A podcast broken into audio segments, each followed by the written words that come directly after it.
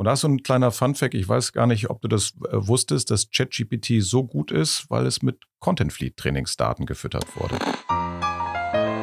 Tomorrow's forecast will be in Columbia, Houston, ready for takeoff. Das ist Flottenfunk, der CF Podcast.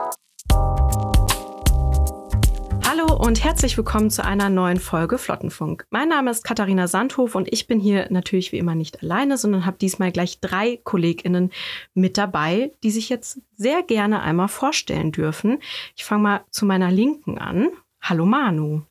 Hallo. Ja, mein Name ist Manuela Beulke. Ich leite das Team für Lektorat und redaktionelle Qualitätssicherung bei Content Fleet, kurz die QA. Ich äh, komme also aus der Redaktion und bin seit 2011 im Unternehmen und seit dem letzten Jahr beschäftige ich mich äh, viel mit dem Thema KI und der Wissensvermittlung rund um das äh, Thema und deswegen bin ich heute hier. Genau, und dann gehen wir einmal weiter. Hallo, Michi, Michi Dunker, grüße euch. Äh, bin Geschäftsführer bei der Content Fleet, kümmere mich hier und da ein bisschen um den Vertrieb und habe aus lauter Lust und Leidenschaft immer auch großen Bock, mich mit künstlicher Intelligenz und allen Dingen, die neu dazukommen im Content Marketing zu beschäftigen. Und remote dazugeschaltet ist auch noch Juliana. Ja, hallo, ich bin Juliana Wekel. Ich bin in der Redaktion im Content Marketing und bin da auch darin involviert, die ganzen neuen KI-Tools auszutesten. Und ja, freue mich auf das Gespräch. Schön, dass ihr dabei seid. Wir haben uns einiges vorgenommen, es klang jetzt schon durch, denn wir sprechen heute über künstliche Intelligenz und nach hinten raus wird es dann auch noch richtig spannend, wenn hier meine KI-Expertinnen in dieser Runde ihre Prognosen abgeben, wo das mit der KI eigentlich so hingehen soll. Deswegen auch hier einmal als kleiner Disclaimer vorweg. Es ist aktuell der 7. Februar 2024. Das ist ja bei so schnelllebigen Themen gar nicht mal so irrelevant, zu welchem Zeitpunkt man über die gesprochen hat. Aber wir fangen natürlich vorne an. Also KI-Tools gibt es einige. ChatGPT ist in aller Munde. DALI, DeepL. Adobe hat was im Angebot, Firefly nämlich. Und Microsoft kommt auch noch irgendwie mit Copilot um die Ecke. Also in der KI-Welt geht's so richtig rund. Und das so für die große Öffentlichkeit ja so ungefähr seit einem Jahr. Ich habe es nachgeguckt, bin ich jetzt ehrlich, wusste ich vorher nicht auswendig. Denn ähm, am 30. November 2022 hat OpenAI ChatGPT 3 veröffentlicht und damit einen ganz schönen Boom ausgelöst. KI war natürlich schon davor ein Ding, aber für die meisten Leute eher so im Versteckten. Ne? Das hatte man nicht so alltäglich was mit zu tun. Mittlerweile kenne ich persönlich kaum jemanden, der oder die aber nicht wenigstens mal ein paar Prompts ausprobiert hat. Aber, Michi, einen Schritt zurück. Seit wann nutzt CF denn eigentlich KI? Ja, das ist ganz interessant. Also du hast völlig recht. Äh, die ChatGPT-Offensive hat alle überrascht, uns natürlich auch. Das muss man sagen. Das haben wir jetzt so nicht vorhergesehen. Mit dem Thema künstliche Intelligenz haben wir uns aber schon sehr viel länger beschäftigt. 2017, 2018 hatten wir tatsächlich das erste Tool fertig, die sogenannte Keyword-Potenzialanalyse. Das äh, zeigt uns den User Intent, also was wollen die Nutzer eigentlich wissen, wenn sie bestimmte Dinge bei Google eingeben. Und äh, diese Daten, die wir da erhoben haben, die kann man mit menschlichen äh, Händen manueller Arbeit überhaupt nicht äh, verarbeiten. Deswegen haben wir uns maschinelle Hilfe geholt und das war auch so der Vorläufer der künstlichen Intelligenz, nämlich Machine Learning. Und dieses Tool haben wir 2017 begonnen, 2018 richtig genutzt und dann die darauffolgenden Jahre äh, wirklich hervorragend ausgearbeitet, weiter bearbeitet. Heißt für uns, künstliche Intelligenz ist etwas, ähm, was wir schon seit einigen Jahren machen. Das Thema als solches hat uns überhaupt nicht überrascht. Allerdings, als ChatGPT dann kam, das war schon nochmal ein ordentlicher Booster. Plötzlich konnte jeder mit dem Fingerdruck äh, sofort Texte erstellen äh, in Raketengeschwindigkeit. Das war schon irre. Das haben wir so auch nicht vorhergesehen. Wie war das für dich, als das so aufkam? Ich sag mal jetzt so, ne, um die Zeit rum, so ungefähr vor einem Jahr. Was ging dir da so durch den Kopf? Habe ich als erstes an einen alten Chefredakteur von mir gedacht, der 1996 sagte, ja, das Internet könnte eine Modeerscheinung sein, das geht vielleicht wieder weg. Nun war das für jemanden, der einer Technikzeitschrift vorstand, nicht ganz der richtige Weg. Äh, man hat gesehen, das blieb und deswegen haben wir sofort das Thema extrem ernst genommen. Mm. Und wir haben aber äh, gleich von Anfang an keine Sorge, keine Angst davor gehabt, haben keine Ablehnung äh, gezeigt. Das Gegenteil ist der Fall. Wir sind ja neugierig von Haus aus, müssen wir ja auch. Wir sind eine Agentur. Wir stellen uns gerne immer an die Spitze einer bestimmten Bewegung und künstliche Intelligenz war auf der einen Seite ein aufregendes neues Spielzeug, mit dem wir gleich viel hantiert haben und haben aber auch sofort geguckt, dass wir da Anwendungsfälle schaffen, die ersten. Und was wir gemacht haben, wie alle anderen auch, wir haben erstmal rumgepromptet. Nicht? Da hat man da goldener Pudel eingetippt, dann kam goldener Pudel, haben wir uns total gefreut, dass es Bilder gab oder Texte, die man machen konnte. Und schon nach zwei, drei Tagen gab es aber dann die erste kleine Ernüchterung. Naja, so toll waren die Ergebnisse nicht. Also man kriegte ein Ergebnis, aber ein spezifisches. Das war jetzt gar nicht so einfach herzustellen. Und dann haben wir gesagt, gut, ähm, das ist jetzt so der, der erste Schuss, GPT, das wird sich sehr schnell weiterentwickeln. Wir gründen jetzt mal keine Arbeitsgruppe, aber ein Kompetenzcenter. Also wir haben alle Leute, die bei uns in der Agentur Lust hatten, mitzutun, zusammengerufen. Ähm, und dann, ähm, ja, seit etwas über einem Jahr arbeiten wir jetzt in dieser Arbeitsgruppe, in diesem Kompetenzcenter zusammen, schaffen uns viel Wissen drauf und haben aber auch sofort angefangen, das auszuprobieren und auch zu nutzen in der täglichen Arbeit. Und was super funktioniert hat gleich am Anfang, ähm, Manuela wird da gleich bestimmt ein bisschen was dazu erzählen. Sie ist ja Chefin der QA-Abteilung. Das heißt also, unser Lektorat, die Textredaktion, Schlussredaktion liegt alles in ihrer Verantwortung. Und da gab es gleich so eine hübsche Dreiteilung, dass wir auf der einen Seite gesagt haben, kann uns das orthografisch helfen, Texte schneller, besser zu machen, wo man mit menschlicher äh, Hilfe eigentlich stundenlang darüber sitzt, Kommas und äh, Groß- und Kleinschreibung beachtet. Da kann uns doch das Tool bestimmt helfen, war die erste Idee. Ähm, das zweite, stilistisch, Ausdruck, solche Themen. Da waren wir zunächst ein bisschen skeptisch, weil der Sound dieser Maschine eigentlich immer gleich war. Und als letztes, ja, ne, halluzinieren, das ist so das, was diese Tools heute immer noch mal ganz gerne machen. Die äh, spinnen sich einfach irgendwelche Quellen zurecht oder behaupten Dinge, die einfach nicht stimmen. Und da, Manu, ne, da haben wir am Anfang so ein bisschen äh, überlegt, wie können wir der Sache Herr werden und das einkategorisiert, was macht man jetzt maschinell und wo äh, ist die NI, die Natural Intelligence, die natürliche Intelligenz, unser menschliches Gehirn noch wichtig. Ja, genau. Also ähm, wir haben relativ schnell gemerkt, dass der Rechtschreibalgorithmus von äh, Sprach-KI, also in dem Fall ChatGPT, äh, schon sehr gut ist, auch besser als andere Tools, die wir zur Rechtschreibprüfung verwenden und empfehlen bei uns in der Redaktion. Nachteil daran war direkt, dass man halt ähm, Korrekturen nicht verfolgen kann, weil das Interface noch nicht so aufgebaut ist, ne, dass man solche Funktionen hat. Aber ähm, so von der Grundfunktion her ist es halt ähm, eine super Ausgangslage. Und wie Michi aber auch gesagt hat. Ähm, stilistisch am Anfang hat das ein bisschen gedauert, ähm, bis das Tool ähm, auch verschiedene quasi Einstellungsmöglichkeiten hatte, also dass man so prompten konnte, ähm, dass sich der Stil wirklich so verändert hat, dass man damit auch für das äh, spezielle Projekt oder den, den Text ähm, oder was auch immer man damit machen will, auch die Tonalität bekommen hat.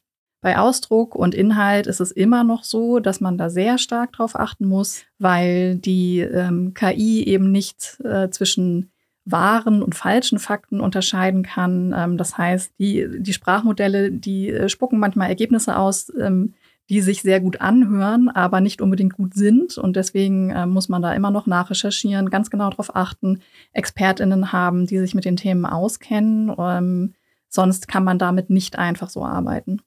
Mhm. Du hast jetzt schon super viel gesagt über ähm, ja so die, äh, ich sag mal, Herausforderungen in der alltäglichen Arbeit. Da haben wir uns ja auch schon im Vorhinein drüber unterhalten und kommen wir auch auf jeden Fall gleich noch zu. Mich würde erstmal ein kleiner Einblick in den Redaktionsalltag interessieren. Also wann und wo nutzt ihr KI-Tools wie jetzt ChatGPT oder auch andere? Wir sind da immer noch in einem Prozess, ähm, in dem wir schauen müssen, wo das am besten funktioniert. Wo es schon sehr gut funktioniert, das ist zum Beispiel bei euch im Studio-Team, also äh, bei der Erstellung von Bildern und Grafiken, weil die Tools da schon sehr weit ist und man da schon sehr gute Ergebnisse mitbekommt, auch äh, Zeit einsparen kann und solche Dinge. Beim Texten ähm, läuft es eher im Hintergrund, also da ähm, testen wir aus, wie wir Textgerüste erstellen, wie wir Prozessschritte optimieren, also Brainstorming machen zum Beispiel oder KI als Bearingspartner benutzen, um Ideen zu entwickeln. Was man damit auch schon ganz gut machen kann, das ist jetzt nicht unbedingt ähm, Teil der Redaktion, aber ganz allgemein in, unter, in unserem Unternehmen, ähm, dass man so einfache Textaufgaben ähm, übernehmen lassen kann von der KI, wie E-Mails formulieren lassen, Einladungen schreiben oder Informationen aus sehr langen Texten extrahieren, Texte übersetzen, zumindest wenn es um äh, Englisch geht, weil die KI damit am besten äh, zurechtkommt So, ne? Also ähm, Mhm. da kann man also nicht sagen in der Redaktion so, wir schreiben jetzt keine Texte mehr, das macht jetzt die KI, aber ähm, sie hilft uns bei der Optimierung. Hm. Du bist jetzt gerade schon so im Erwartungsmanagement. Ne? Was kann die KI eigentlich?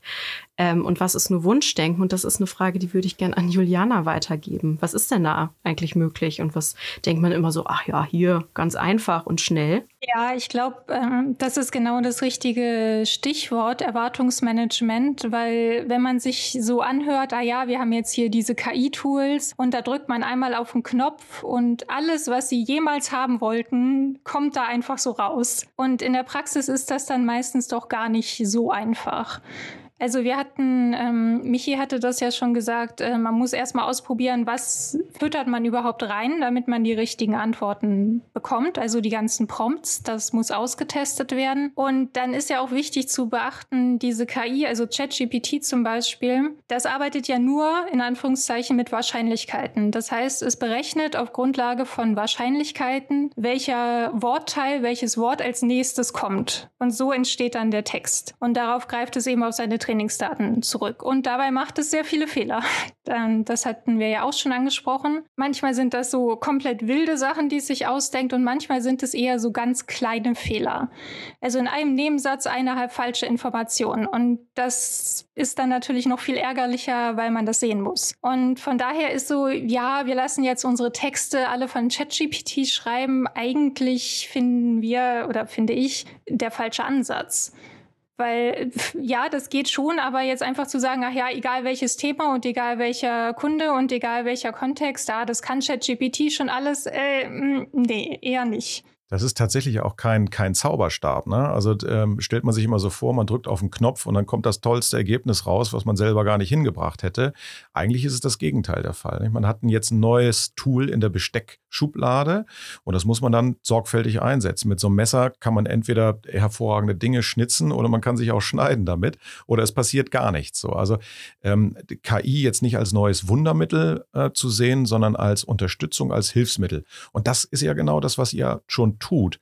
Ähm, zum Beispiel in der Recherche sich eine Grundlage hinzulegen oder ein Redakteur, eine Redakteurin, äh, ich bin selber einer, vor vielen Jahren sitzt du dann vor dem weißen Blatt Papier und du überlegst, was schreibst du jetzt für einen ersten Satz hin? Immer wieder so ein bisschen die Angst vor dem, vor dem leeren Blatt Papier, die ist weg. Zack, schon kommen 400 Wörter, 500 Wörter, 1500 Wörter zustande. Das ist so ein, so ein, so ein, so ein Rohtext, will ich mal sagen, so ein Infotext. Und dann kann man anfangen, daran so ein bisschen zu schnitzen. Hat mir geholfen, finde ich ganz cool. Ähm, und vor allen Dingen in diesen repetitiven Aufgaben, die immer wieder gleich sind. Wenn du zum Beispiel 100 Texte hast und du musst für Social Media OG-Text dafür machen, damit diese Texte auch vernünftig in Social Media dargestellt werden. Das kann man dann hervorragend von der Maschine zusammenfassen lassen aber natürlich dann immer wieder vom Team Manu auch prüfen lassen, hat das Ding jetzt halluziniert, hat es da irgendwelchen Unsinn reingeschrieben oder ist die Zusammenfassung zu gebrauchen? Und das ist ja das, was du täglich ausprobierst, Juliana, in deiner, in deiner Arbeit. Also besonders gut arbeitet es ja, wenn es schon Text hat, mit dem es weiterarbeiten kann. Also zum Beispiel, wir haben jetzt einen Text und möchten den in einem anderen Format oder für einen anderen Zweck verwenden. Da ist das wirklich Gold wert für. Und besonders gut ist es auch, wenn man eben die Stichpunkte, so die groben Stichpunkte hat und aus denen dann einen Fließtext machen lassen muss. Also ich glaube, so ein Standardbeispiel sind so Produktbeschreibungen. Da hat man die Informationen eigentlich alle da und jetzt muss da eben irgendwie ein schöner runder Text draus werden werden. Und für sowas ist ChatGPT auch sehr hilfreich, weil es einen ganz guten, mit dem richtigen Prompt, einen ganz guten ersten Entwurf machen kann, den man dann nur noch, nur noch in Anführungszeichen überarbeiten muss. Und da fängt es dann auch nicht an zu halluzinieren, weil man ihm die ganzen Daten ja reingegeben hat. Also das sind so die Wege, die wir gefunden haben, um das möglichst gut für uns zu nutzen, ohne dass man jetzt ständig denken muss, oh, das hat aber vielleicht in jedem Halbsatz einen Fehler drin. Ich glaube, eine große Sorge ist ja auch, dass ähm, durch, also so Texte durch KI erstellen zu lassen, dass es so eine Gleichmachung daraus entsteht. Ihr seid jetzt die Textprofis mehr als ich es bin. Wenn ihr im Internet unterwegs seid, fällt euch das dann manchmal auf? Jetzt schon. Na, also total. Juliana, ich bin gespannt, was du jetzt gleich sagst. Aber wenn ich am Ende eines Textes sehe, zusammenfassend lässt sich sagen, und darüber sind fünf Bullet Points, ja, wer wird das wohl produziert haben? ChatGPT. Manche, ähm, äh, manche Medien schreiben das dann drunter. Dieser Text wurde erstellt mit maschineller Hilfe. Dann sagt man ja gut, okay, äh, liest es nochmal durch und sagt, aha, an der und der Stelle ist es mir aufgefallen. Wo es dann schwierig wird, wenn RedakteurInnen das veredeln. Also wenn sie einen eigenen Einstieg finden, dann gibt es einen Mittelteil, der aus diesem Infotext äh, entstammt und am Ende gibt es dann nochmal den roten Faden, den man so hinten so ein bisschen dran klebt. Dann ist es gar nicht so einfach zu entdecken. Aber weiß ich nicht, Juliana, wie geht's dir? Ja, also ich habe auf jeden Fall auch schon Texte gesehen, wo ich dachte, ah, zu 100 Prozent ist der von ChatGPT und ich weiß auch relativ genau, was in dem Prompt stand. Also das habe ich auch im deutschen Raum auf jeden Fall schon gesehen. Und das ist natürlich auch ein, ein Faktor, den wir mit berücksichtigen müssen, ist, dass diese Texte und die Menge von KI-generierten Texten mit mehr oder weniger Überarbeitungen im Internet einfach zunehmen wird. Aber da liegt auch genau eigentlich so ein bisschen unsere Aufgabe als Agentur. Auf der einen Seite auf keinen Fall so generalistische Texte einfach rauszuhauen, sondern die definitiv zu veredeln. Denn wir sind ja nicht nur JournalistInnen, sondern wir sind auch tatsächlich PR-Leute, wir sind Marketingmenschen. Wir müssen dafür sorgen, dass Produkte gekauft werden oder Dienstleistungen abonniert. Und das kriegst du nicht mit so einem Maschinentext hin. Da braucht es tatsächlich Emotionen, da brauchst du die menschliche Intelligenz, um einen coolen Einstieg zu machen. Und ganz ehrlich, so viel wie ich schon rumprobiert habe mit der KI, klingt immer ein bisschen hölzern, klingt immer ein bisschen gestelzt. Aber solche Texte zu identifizieren, und das war ja deine Frage, das ist tatsächlich auch so ein bisschen die Aufgabe für Manus Team. Wir arbeiten nicht nur mit internen RedakteurInnen, sondern wir haben auch ganz viele FreelancerInnen. Und ähm, die arbeiten alle toll und machen eine gute Arbeit. Man hat aber immer wieder auch neue KollegInnen dabei. Und da muss man mal schauen, schreiben die das selber oder kriegen wir jetzt einen, einen geprompteten Text, ja, untergeschoben, den wir dann äh, intern durch unsere Ressourcen schieben. Auch gar nicht so ganz einfach. Nee, das stimmt, aber ähm, wir sind da von Anfang an äh, recht offen mit umgegangen. Also wir haben ja auch eine Freelance-Koordination, die mit den äh, FreelancerInnen äh, interagiert und äh, abstimmt, was zu tun ist und nach welchen Regeln. Und da sind wir gleich am Anfang ähm, auf die Externen zugegangen und haben gesagt, so, es ist okay für uns, äh, wenn ihr KI benutzt. Wir möchten euch das nicht verbieten, denn das ist das äh, Recht äh, eines jeden, diese Tools auszuprobieren und auch die eigene Arbeit äh, damit eventuell zu verbessern. Für uns kommt es darauf an, dass das Ergebnis stimmt. Und dass äh, die, der Qualitätsanspruch ist ja immer noch derselbe, den wir vorher auch hatten. Und ähm, ob als Werkzeug dafür KI benutzt wird, um da vielleicht schneller oder einfacher hinzukommen. Das ist im Grunde für uns egal, ähm, solange damit verantwortungsbewusst umgegangen wird und gerne auch offen, so dass wir nachvollziehen können, hat das gut funktioniert, was sind die Hürden, daraus können wir auch lernen. Es gibt auch aktuell keine Richtlinie, dass es gekennzeichnet sein muss, oder? Habe ich habe ich da irgendwas verpasst? Nein, bis jetzt ähm, gibt es das nicht. Ähm, es gibt ja seit Jahrzehnten schon bei Fotografien, wenn man ein Foto manipuliert, eine Collage, eine Montage macht, gibt es das M in den eckigen Klammern. Aber bei künstlichen Intelligenztexten oder Bildern gibt es das bisher nicht. So eine Art Ethos-Selbstverpflichtung habe ich hier und da schon gesehen. Ne? Wenn man äh, in, einer, äh, in einem digitalen Magazin dann sieht, äh, dieser Text wurde mit Hilfe maschineller Unterstützung erstellt, dann machen das schon einige. Eine Verpflichtung dazu gibt es nicht.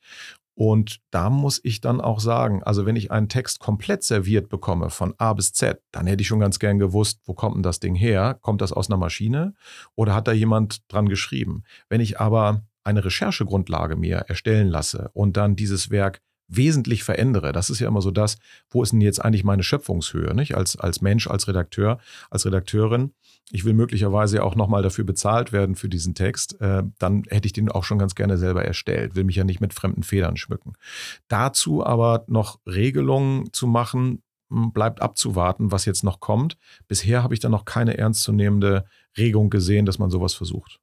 Ich fühlte mich gerade so ein bisschen an meine Studienzeit erinnert, ähm, wenn man dann 30 Bücher zu einem Thema gelesen hat und am Ende selber auch nicht mehr weiß, ob das jetzt eigentlich ein Gedanke war, den man selber hatte oder den man irgendwo äh, gelesen hat. Äh, aber sei es drum, äh, Juliana wollte gerade noch was sagen. Ein Problem in Anführungszeichen daran zu gucken, ist das jetzt KI generiert oder nicht, ist ja auch, dass es einfach eine Abstufung gibt was man alles mit der KI machen kann. Also natürlich könnte ich jetzt sagen, ich lasse mir den ganzen Text von der KI generieren, schaue da einmal grob drüber und hau den so raus in fünf Minuten. Oder ich sage mir, naja gut, ähm, hier der eine Absatz, irgendwie so ganz gefällt er mir noch nicht, aber ich habe jetzt auch gerade keine bessere Idee. Ich frage mal ChatGPT, wie es diesen Absatz umformulieren könnte. Dann habe ich auch KI verwendet, aber ich habe den Text trotzdem selber geschrieben. Deswegen ist das so, wo ist da überhaupt die Grenze? Das ist also auch eine ähm, ja, fließende Grenze sozusagen.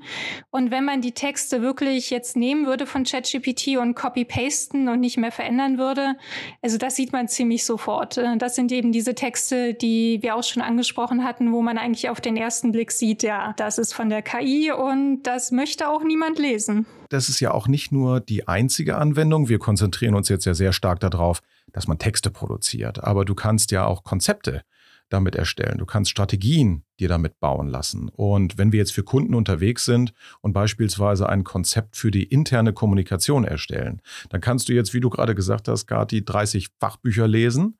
Du kannst äh, bei Google recherchieren und niemand schreibt unter seinen Text, dieses Konzept wurde mit äh, Recherchegrundlagen von Google erstellt. Sowas gibt's nicht und braucht's nicht, weil ich recherchiere halt. Und ich kann eine Menge Zeit damit sparen, wenn ich die künstliche Intelligenz damit beauftrage und sage, erstell mir bitte ein internes Kommunikationskonzept mit folgenden Eckpunkten, dann bin ich extrem viel schneller und habe so, so, so ein Fundament, so eine Basis, auf der ich sehr gut arbeiten kann. Und das ist eigentlich auch schon, Manu hat es eben so ein bisschen angedeutet, der Punkt, warum Konzepte und auch Texte jetzt nicht künftig plötzlich nur noch 15 Cent kosten, sondern die haben einen Wert, weil wir uns natürlich schon damit beschäftigen, was geben wir denn jetzt da raus, was geben wir weiter, welchen Zweck verfolgen die Inhalte, die wir da machen, damit dann hinterher auch Ziele erreicht werden. Ein Beispiel, was wir jetzt gerade in der Kommunikation gemacht haben für einen Kunden, da ging es um einen Claim, der entwickelt werden sollte. Und wir haben uns überlegt, naja, normalerweise schließt man sich ein mit sechs Leuten sechs Stunden, überlegt 20 Variationen und dann fängt man an auszudünnen, bis man nachher die Idee hat, den Claim hat. Geht das jetzt schneller? Ja, also der erste Schritt ging raketenschnell. Wir haben einmal einen Prompt reingegeben in ein äh, großes LLM. Äh, ChatGPT war es, glaube ich, in dem Fall auch. Und wir hatten sofort 90 Iterationen. Waren die gut? Nee. Da waren ein paar Sachen dabei, die wir verwenden konnten. Also wir haben jetzt das, was man normalerweise in vier Stunden macht mit sechs Leuten, haben wir in 30 Sekunden gehabt. Und dann konnten wir uns damit beschäftigen, aus diesen ersten Würfen etwas zu machen, was nachher die Strahlkraft hat, die wir für unseren Kunden einsetzen wollten. Haben wir damit Zeit gespart? Nee. Wir haben aber die Zeit qualitativ viel besser einsetzen können, weil wir uns ein paar Stunden damit beschäftigt haben, aus diesen ersten Vorschlägen was Cooles zu machen. Sehr gut. Ich würde gerne noch auf ein anderes Thema äh, kommen, und zwar das Stichwort Sprache. Es klang schon immer mal so hier und da durch der Englisch-Deutsch-Unterschied. Also ich meine, wir sind im deutschen Markt, wir schreiben auch, soweit ich weiß, hauptsächlich deutsche Texte. Was, was bedeutet das denn für uns? Ja, da ist auf jeden Fall ein wichtiger Punkt, dass ja ähm, ChatGPT ist ja von einem US-amerikanischen Unternehmen entwickelt und die anderen gängigen Sprachmodelle eigentlich auch. Die sprechen zwar Deutsch und haben auch deutsche Trainingsdaten drin und man kann da auch deutsche Texte rausbekommen, aber trotzdem ist der Fokus in den Trainingsdaten und den ganzen Prozessen schon sehr auf der englischen Sprache und eben auch auf dem US-amerikanischen Kontext. Und was genau in den Trainings Trainingsdaten drin ist, weiß ja sowieso niemand. Und das bedeutet dann auch, dass für sehr spezifisch deutsche Themen, also ich bin bei uns in der Finanz- und Versicherungsredaktion und da müssen wir uns natürlich auf deutsche Steuergesetze und sowas alles beziehen und das schafft ChatGPT jetzt meistens nur so mäßig gut. Also wenn man da was Konkretes, wirklich spezifisch im deutschsprachigen Raum Wesentliches braucht, dann muss man noch mal sehr viel stärker darauf achten, ob da sich Fehler einschleichen. Weswegen es auch für die Recherche dann nur begrenzt verwendbar ist, sondern dann eben eher für so Sachen, wie wir schon hatten, mit Rechtschreibung korrigieren, Formulierungen verbessern, sowas in die Richtung. Aber dass man da gerade bei so nicht leicht internationalisierbaren Sachen sehr gut aufpassen muss, das ist auf jeden Fall etwas, was wir sehr schnell gemerkt haben und was wir natürlich berücksichtigen. Und ich glaube, je weiter man von der, von der englischen Sprache weggeht, desto schwieriger wird es dann auch, welche anderen Sprachen ChatGPT wie gut verarbeiten kann. Und äh, das muss man eben immer im Blick behalten, weil natürlich auch diese ganzen Tests, die OpenAI da absolviert und dann heißt es, ja, ChatGPT hat hier diesen und jenen Test mit so und so viel Prozent bestanden und das ist alles ganz super und beeindruckend. Ist es natürlich. Aber das sind halt US-amerikanische Tests. Und äh, das hilft mir jetzt nur begrenzt bei meinen deutschen Steuergesetzen. Also du hast schon recht, wir äh, machen viele Texte auf Deutsch. Wir haben aber auch einen großen mehrere große internationale Kunden. Einer davon ist Henkel, seit vielen Jahren sehr lieb gewonnen.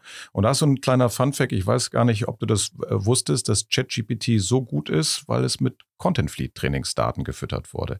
Und das ist tatsächlich auf den äh, Henkel-Case zurückzuführen. Wir haben, glaube ich, jetzt mittlerweile alles geschrieben, was man zum Thema Klebstoff wissen muss oder wissen sollte, wo man eben noch nicht dran glaubte. Ähm, wir haben über 2000 Texte erstellt. Wir sind in über 15 Sprachen unterwegs. Wir sind in 24 Ländern unterwegs. Gerade dann, wenn wir internationale Projekte haben und so wenig sind es dann gar nicht, ähm, dann reden wir ohnehin nicht von einer puren Übersetzung. Das ist nochmal sehr wichtig zu wissen. Wir transkreieren unsere Inhalte. Was bedeutet das? In Deutschland, wenn wir jetzt bei diesem Klebstoffbeispiel bleiben, klebt man rein fiktiv gesagt, jetzt Glas und Holz zusammen. In Brasilien wird aber Ton und Pappe zusammengeklebt. Das heißt, wenn wir eine reine Übersetzung liefern, gehen wir voll am lokalen Markt vorbei. Das heißt, auch hier müssen wir schon mit menschlicher Intelligenz und mit Fachwissen punkten und die ähm, nationalen Märkte dann entsprechend adaptieren. Und wenn du jetzt bei ChatGPT irgendwas abrufen willst zum Thema Klebstoffe, dann hast du immer den Content Fleet Sound im Ohr. Und das ist natürlich ganz cool, ähm, ne, wenn, man, wenn man sagt, also die Trainingsdaten, äh, die kommen tatsächlich von, von uns und ChatGPT spricht hier in dem Fall ein bisschen Content Fleet. Sind wir einen Hauch stolz drauf und das bedeutet jetzt aber auch am Ende, ähm, jeder, der sich in dieser Klebstoffsparte umtut, äh, ja, der hat immer äh, die Trainingsdaten und die Fakten von Content Fleet im Ohr. Das äh, finden wir eigentlich auch ganz lustig.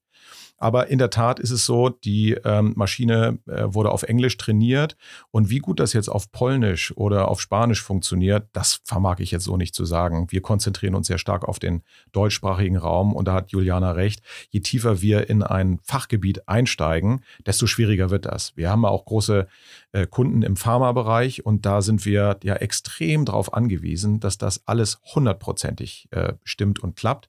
Wir haben sogenannte Medical Writer äh, bei uns in der Redaktion. Das sind Ärztinnen und Ärzte, Ökotrophologen und, und Fachleute auf den Gebieten. Und ohne die kannst du überhaupt gar keine Inhalte erstellen. Da ist ChatGPT und sind die anderen großen LLMs tatsächlich noch ein bisschen hinten dran. Und ich glaube, das wird auch eine lange Zeit noch so bleiben.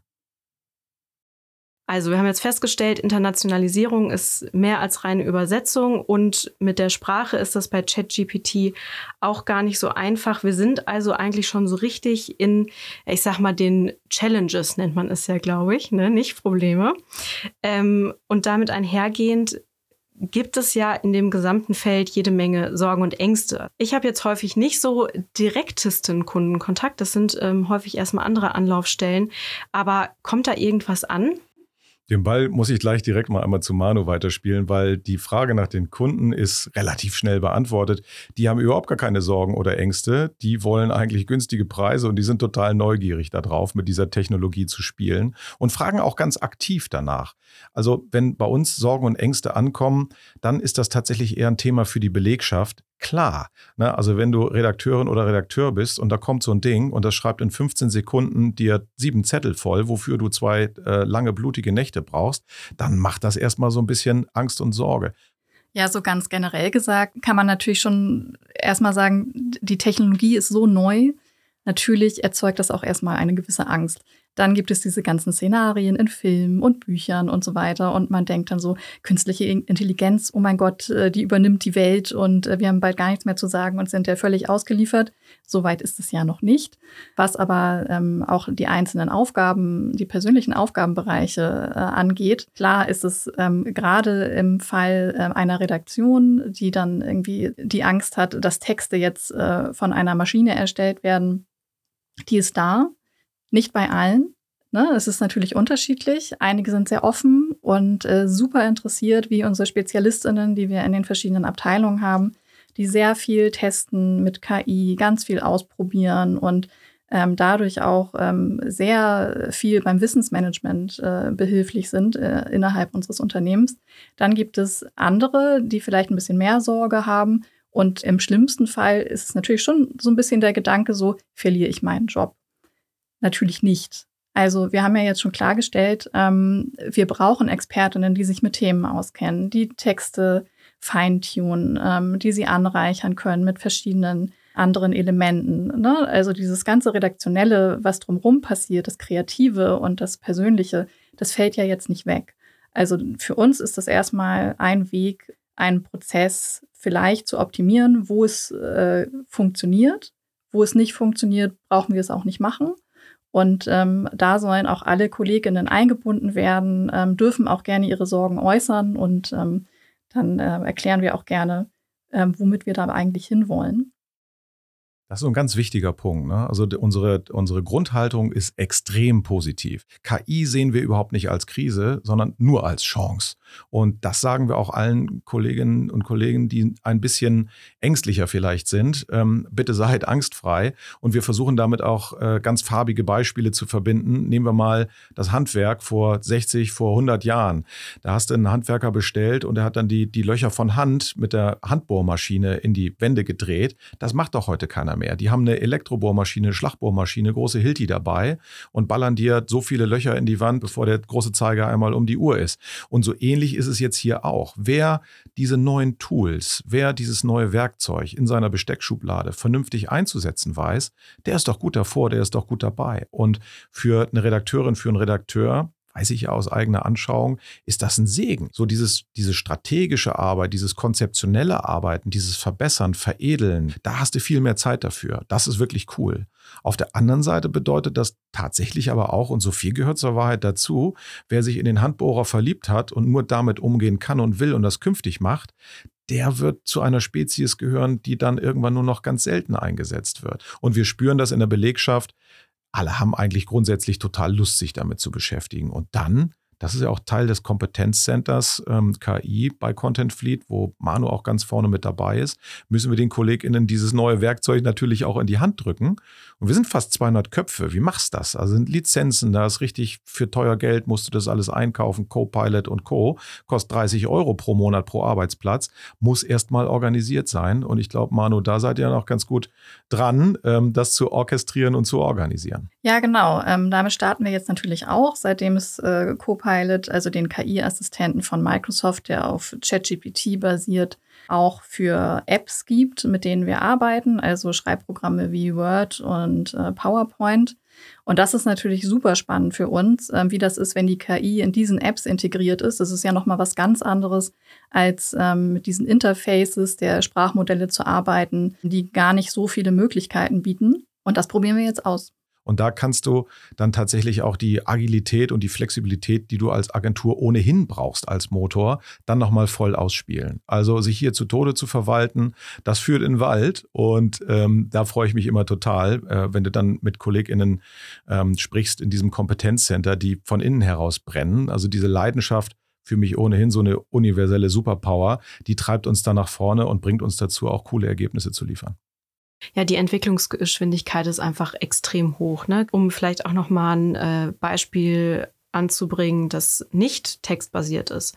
Ähm, ich komme ja nur aus CF Studio und wir arbeiten eben weniger mit Texten, natürlich auch, aber weniger, sondern eben mit Audio, Video, Bild, Foto, Grafiken und dem ganzen Kram. Und wenn ich mir anschaue, was da mittlerweile möglich ist, irgendwie an Fotos erweitern mit einem Klick, das war vor zwei Jahren nicht so ein Ding. Oder auch Videomaterial, das vielleicht aus irgendeinem Grund Störer drin hat oder das von der Qualität nicht so hochwertig ist. Das kannst du mittlerweile recht einfach hochrechnen lassen. Natürlich nicht alles, natürlich nicht immer. Natürlich ist es uns auch lieber, von vornherein hochwertiges Material zu haben, aber man kennt das. Vielleicht gibt es auch mal irgendwie ein Bild, das wurde äh, aufgenommen und war für ein bestimmtes Format gedacht. Dann kommt ein halbes Jahr später die Idee auf, das nochmal für ein anderes Format zu verwenden, ist äh, natürlich immer besser, wenn man einfach schon das hat, was man braucht. Aber es ist eben sehr viel möglich. Ein anderes Beispiel ist so ein bisschen das, was wir hier gerade machen, nämlich sprechen. Professionelles Sprechen, Einsprechen, Stimme KI generieren lassen, ist auch mittlerweile ein super großes Thema. Ich habe im November mit einer ähm, Bekannten gesprochen, die professionelle Sprecherin ist und die hat wiederum gesagt, ja du, ich habe jetzt einen, Job nicht bekommen, weil die haben sich dann nicht mehr gemeldet. Dann habe ich mal nachgefragt, dann haben die gesagt, wir machen das jetzt hier ähm, mit KI. Das ist natürlich auch ein Ding und da kommt es dann wieder darauf an, was Michi jetzt schon gesagt hat. Wie positioniert man sich dazu? Wie entwickelt sich das? Hat man den Handbohrer oder ist man irgendwann auf ein anderes Tool vielleicht umgestiegen? Ich weiß nicht, was die Stimmenbranche da noch so bringen wird. Vielleicht hat man in Zukunft als Sprecherin Aufträge, indem man zu Hause in seinem KI-Tool den Text eingibt und der dann mit der Stimme gesprochen wird, die man vorher darauf trainiert hat, dass sie so klingt wie man selber. Du willst doch jetzt nicht etwa verraten, dass wir hier gar nicht im Studio uns aneinander kuscheln, sondern dass wir irgendwo am Strand sitzen und die Caipirinha schlürfen. Ja, ja, wir sind hier alle auch nur noch Hologramme. Ja, hat eine, hat eine gefährliche Seite, echt. Ähm, Gerade Anfang der Woche ähm, kam etwas raus, da äh, ist in Hongkong jemand reingelegt worden in einer Firma, der angeblich mit seinen Vorgesetzten sprach, aber das waren sehr gut gemachte Deepfake-Stimmen und der ist dann dazu gebracht worden, eine Millionensumme von A nach B zu überweisen. Also ist gefährlich. Ähm, für die SprecherInnen, für die Professionellen, ja, da liegt es dann am Ausdruck. Ich vermag wirklich heute nicht mehr zu sagen, wie das ähm, in sechs Monaten oder in zwei Jahren ist.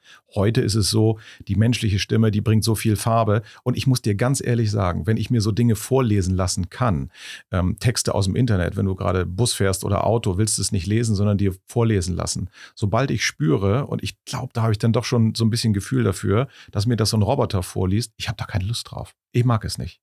Ähm, deswegen, also zurzeit setze ich noch voll auf die menschlichen Stimmen und das bedeutet, ja, wir werden uns auch künftig hier noch ein bisschen im Studio zusammenkuscheln. Für Erklärvideos, so, ne, also gehen Sie links entlang, bitte äh, jeder nur eine Tür. Ja, dafür kannst du sicherlich dir eine Roboterstimme hernehmen, diese repetitiven Dinge. Aber für was wirklich cool ist, was Menschen überzeugen soll, ich glaube, da wird dann unser Brustkorb noch künftig auch noch im Einsatz sein. Ich hoffe es doch sehr. Ich glaube auch, dass sich das mit der Zeit so regulieren wird. Ne? Also der erste große Hype, der geht ja jetzt so langsam vorbei, ähm, was so KI angeht. Trotzdem wird natürlich immer noch sehr viel ausprobiert in ganz vielen unterschiedlichen Bereichen. Und einige Berufe ähm, betrifft das sicherlich stärker als andere. Ähm, von einer Grafikerin habe ich auch gehört, dass Retoucheure äh, ihre Jobs äh, langsam verlieren, wenn eben die Bildprogramme äh, schon so gut sind, dass äh, man das da mit einem Klick machen kann. Ähm, aber wir kennen das ja so aus der Geschichte, ne? ähm, wenn künstliche Sachen oder Technologie auftaucht, die ganz neu ist, dann ist das erstmal ganz faszinierend und alle probieren das aus und das wirkt sich auf alle Lebensbereiche aus. Ne? Sei das jetzt irgendwie die Verwendung von Kunststoff oder sowas, wo man dann anfängt, irgendwie äh, jegliches Geschirr und alle möglichen Gegenstände irgendwie aus Plastik herzustellen. Und irgendwann äh, besinnt man sich dann aber auch zurück und ähm, möchte auch wieder was Natürliches haben. Und so gleicht sich das so mit der Zeit ja auch aus. Das sehen wir ja auch schon. Wir hatten das ja vorhin schon bei den Texten, wo man jetzt natürlich mehr von sieht, von den KI-generierten Texten. Ist da aber ja durchaus auch Backlash gibt von Leuten, die das eben nicht lesen wollen. Und ich denke, das ist schon im vollen Gange, dass äh, es da Sachen gibt, die dann eben maschinell übernommen werden, aber dass es trotzdem und denke ich auch in Zukunft ein Bedürfnis gibt, dass da ja natürliche Intelligenz in den Texten, in den Sprechsituationen in den Videos vorkommen, die einen wirklich überzeugen sollen. Also, dass wir jetzt hier alle von KI ersetzt werden, das äh, glaube ich auch nicht. Ich bin ja in der Redaktion, also das wäre dann quasi so einer von meinen Jobs, die dann, die dann weg wären. Und ähm, also da kann ich auch nur alles bisher Gesagte unterschreiben. Also ich mache mir da keine Sorgen um meinen Job. Natürlich muss man da drauf gucken, welche Branche das genau ist, aber wie, wie bei uns gesagt, man muss diese Tools sich anschauen, man muss die testen. Und natürlich hilft es, die verwenden zu können. Aber eben genau dieses Repetitive, das wird einem dann sozusagen erspart und dann hat man mehr Zeit, qualitativ hochwertige Zeit zu investieren in kreative Sachen und auch gewinnbringend für den Kunden einzusetzen. Das ist ja das, worum es eigentlich geht. Ja, die menschliche Note ist immer das Entscheidende, höre ich hier gerade durch. Ne? Also sowohl bei der Stimme als auch bei, beim Text, als auch bei Fotos. Ich meine, natürlich kann man mit verschiedenen Bildgenerierungstools oder Videotools ähm, künstliche Menschen erstellen, nenne ich jetzt mal. Es gibt ja auch KI-InfluencerInnen, also irgendwelche Profile, die überhaupt keine echten Menschen zeigen. Und da gibt es ja zum Beispiel auch sowas wie den Uncanny Valley-Begriff, wenn es darum geht, ob KI-generierte oder generell künstlich generierte Menschen als echt in Anführungszeichen wahrgenommen werden. Und hier eine ganz kleine Definition davon, was Uncanny Valley heißt. Also heißt auf Deutsch unheimliches Tal oder Gruselgraben. Und dieser Begriff bezeichnet einen bisher hypothetischen und paradox erscheinenden Effekt in der Akzeptanz dargebotener künstlicher Figuren auf die ZuschauerInnen. Zum Beispiel in Filmen, Videospielen, Werbung. Also alles, wo eben Figuren oder Menschen auf künstliche Art und Weise, sei es jetzt gezeichnet oder KI generiert, dargestellt werden. Natürlich ist erstmal faszinierend, einen Menschen zu sehen, der so toll aussieht, so unfassbar schön ist, die besten Situationen hat, das tollste Licht auf seinen Fotografien und darunter noch eine Caption, die zum Dahinschmelzen schön ist. Nur das sind nicht die Profile, die langfristig Erfolg haben. Es ist, hat ja doch immer was mit der Heldenreise und ein Stück weit mit Scheitern zu tun und mit diesem Imperfektionismus. So, das, was wir so alle in uns haben, dieser, dieser leichte voyeuristische Hang zu gucken, was ist beim Nachbarn im Wohnzimmer denn so los, hat natürlich auch damit zu tun, ist bei denen immer alles toll, dann kann ich mich ja an gar nichts messen. Ähm, nee, also wir brauchen auch das Imperfekte. Du brauchst auch mal einen kleinen, äh, kleinen Flecken auf der Wange oder auch mal einen Kiekser in der Stimme oder ein zerdeppertes Foto, um zu sagen, ha, guck mal, sind auch alles nur Menschen. Und sind auch alles nur Menschen. Da steckt es ja auch am Ende dann schon drin. Und ist mir gerade in den Sinn gekommen, gleichzeitig mit dieser, diesem Aufkommen von so künstlichen InfluencerInnen habe ich aber auch festgestellt, dass so in den letzten ein, anderthalb Jahren Reality-TV komplett durch die Decke geht. Ne? Genau das, was du gerade gesagt hast. Wie sieht's denn bei meinem Nachbarn nebenan aus? Was machen denn die Leute da am Strand? Hm, da gucke ich doch jetzt mal, wie die sich ein bisschen streiten. Das wäre wahrscheinlich nur halb so spannend, wenn das alles irgendwie vorab geschrieben und gepromptet und dann irgendwie animiert wäre, weil da fehlt dann halt irgendwie so ein bisschen so das echte ähm, am, am Streit. Exakt, exakt. Und Content Marketing soll am Ende natürlich immer einem Zweck folgen. Wir erstellen keine Inhalte zum Selbstzweck, sondern am Ende sollen Produkte gekauft werden oder Dienstleistungen abonniert werden und das am besten auch noch passend für die Zielgruppe, damit die das auch nochmal kaufen oder weiterhin abonnieren. Es geht nicht darum, einem schnell mal eben was zu verkaufen. Und ähm, das kannst du tatsächlich nur, indem du Begeisterung erzeugst will sagen, wenn du ähm, Fakten hast, die man schnell servieren muss, wo ist der Notausgang, äh, wie sind die Regeln für dies, das oder jenes, dann ist da eine volle KI-Unterstützung ja prima.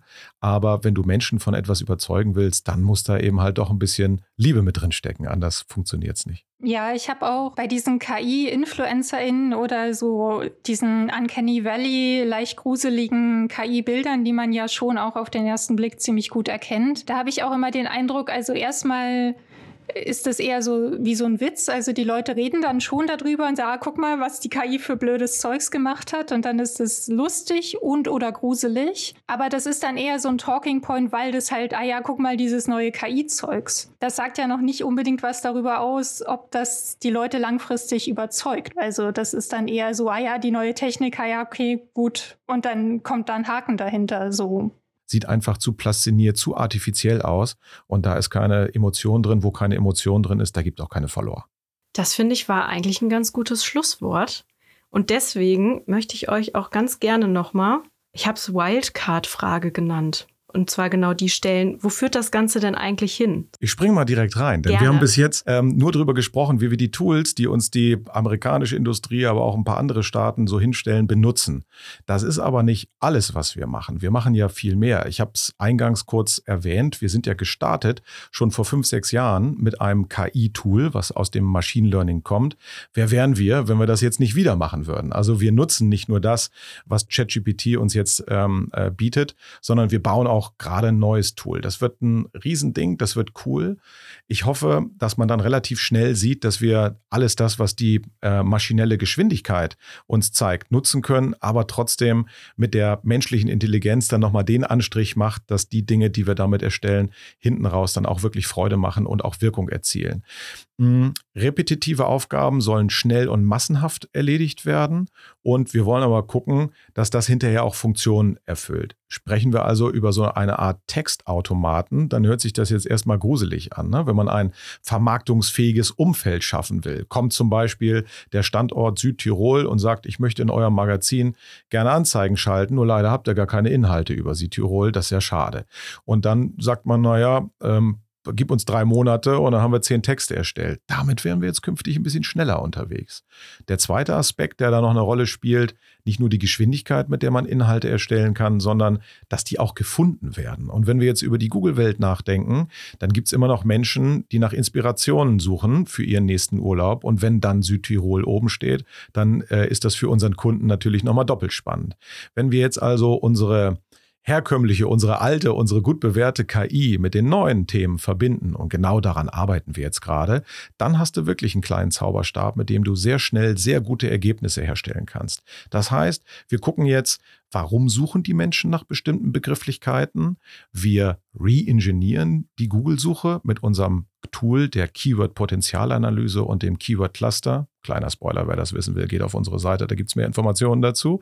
Ähm, dann ähm, wissen wir genau, woran die Menschen ein Interesse haben. Und dann geht es in die Texterstellung mit der Grundlage von künstlicher Intelligenz und wir können hinten raus dann die Dinge auch viel besser distribuieren. Das ist das, woran wir jetzt gerade arbeiten. Mega spannend, gibt es noch nicht. Also wir setzen verschiedene Teile ähm, dieser künstlichen Intelligenz zusammen und bauen was ganz Neues draus. Und das ist jetzt so der nächste Schritt. Das erste war, ähm, explorativ zu arbeiten, neugierig zu sein, zu spielen, auszuprobieren. Dann die Tools, die es gibt, für uns einzusetzen als Werkzeug, was ich in der Schublade habe, nicht mehr, aber auch nicht weniger. Und jetzt als dritten Schritt, da arbeiten wir jetzt gerade intensiv dran und haben in den nächsten Monaten sicherlich dazu auch was zu erzählen, ähm, wie wir diese Tools zu etwas Neuem zusammensetzen, was dann noch mehr Wirkung erzielen kann.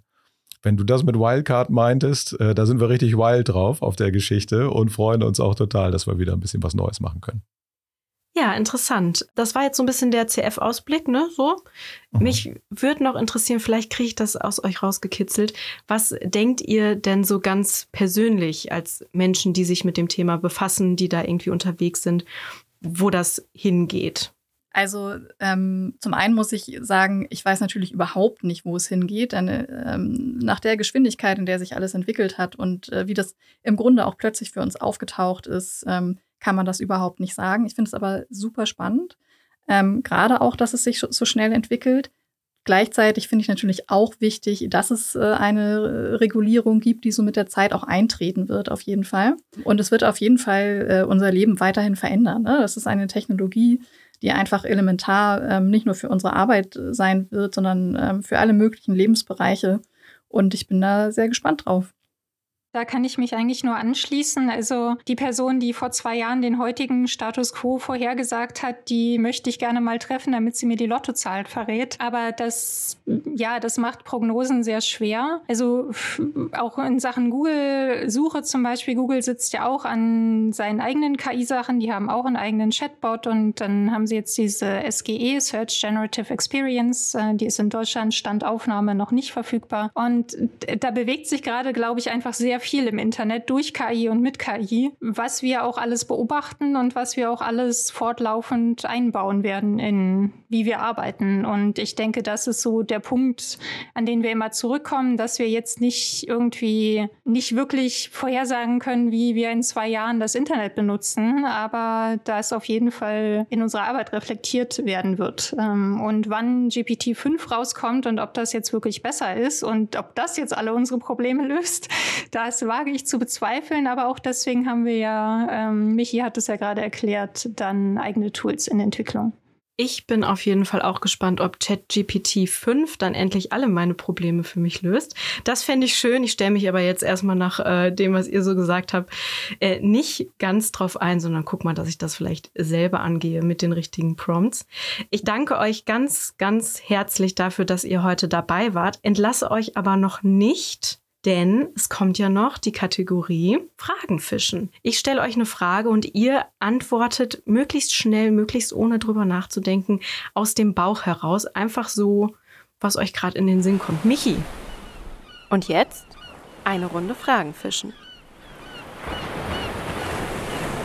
Was würdest du machen, wenn du nicht bei CF wärst? Da würde ich am Strand liegen und versuche die KI so weit zu optimieren, dass es auch bald möglich ist. Fair enough. Manu, was würdest du gerne noch lernen? Oh mein Gott, eine super gemeine Frage. Ähm, ich lerne sehr gerne und deswegen möchte ich so viel lernen wie möglich und kann das leider gar nicht eingrenzen. Das ist in Ordnung. Juliana, wie verwirrst du Empfehlungsalgorithmen am liebsten? Das ist eine sehr gute Frage, aber hin und wieder mal mit Absicht was komplett Entferntes und äh, was ich nie kaufen würde zu googeln oder bei Amazon einzugeben, ist natürlich schon ein guter Trick. Ja. Damit man dann schön die nächsten drei Monate von Amazon diese schönen äh, Werbeblöcke bekommt, dass man jetzt endlich das eine da irgendwie kaufen soll. Mhm. Michi, wenn du nur noch eine Social-Plattform nutzen könntest, welche wäre das? TikTok. Spannend. Manu, Bester und schlimmster Lunch für die Büroküche. Fisch ist am schlimmsten, würde ich sagen. Ich glaube, es gibt auch mittlerweile die interne Regel, dass man den dann nicht mehr essen sollte. Bitte kein Backfisch in der Küche. Super toll finde ich das immer, wenn es irgendwie so Catering gab und dann ist was übrig geblieben und alle dürfen sich noch was nehmen. Oh ja, das stimmt. Oder es kommen so, so Proben oder so vorbeigeschickt, ne? Ja, es ist aber ein Gerücht, dass wir absichtlich ein bisschen mehr bestellen, damit immer was übrig bleibt. ähm, Juliana, wie beginnt dein idealer Arbeitstag? Mit Kaffee. ja, okay, verstehe ich. Äh, Michi, gemeine Frage: Podcast oder Radio?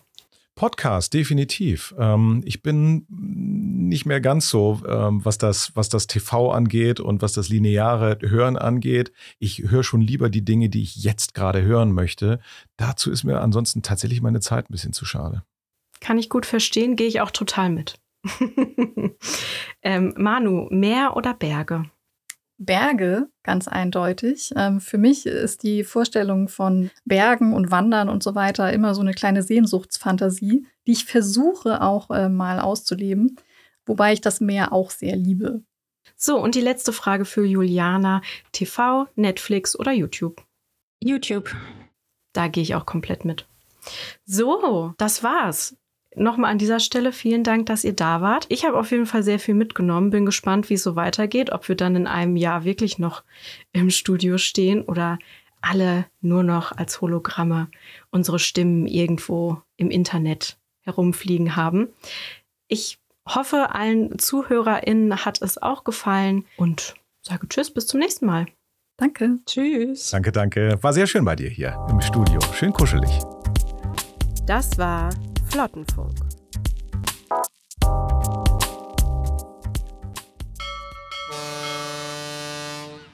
Powered by Content Fleet.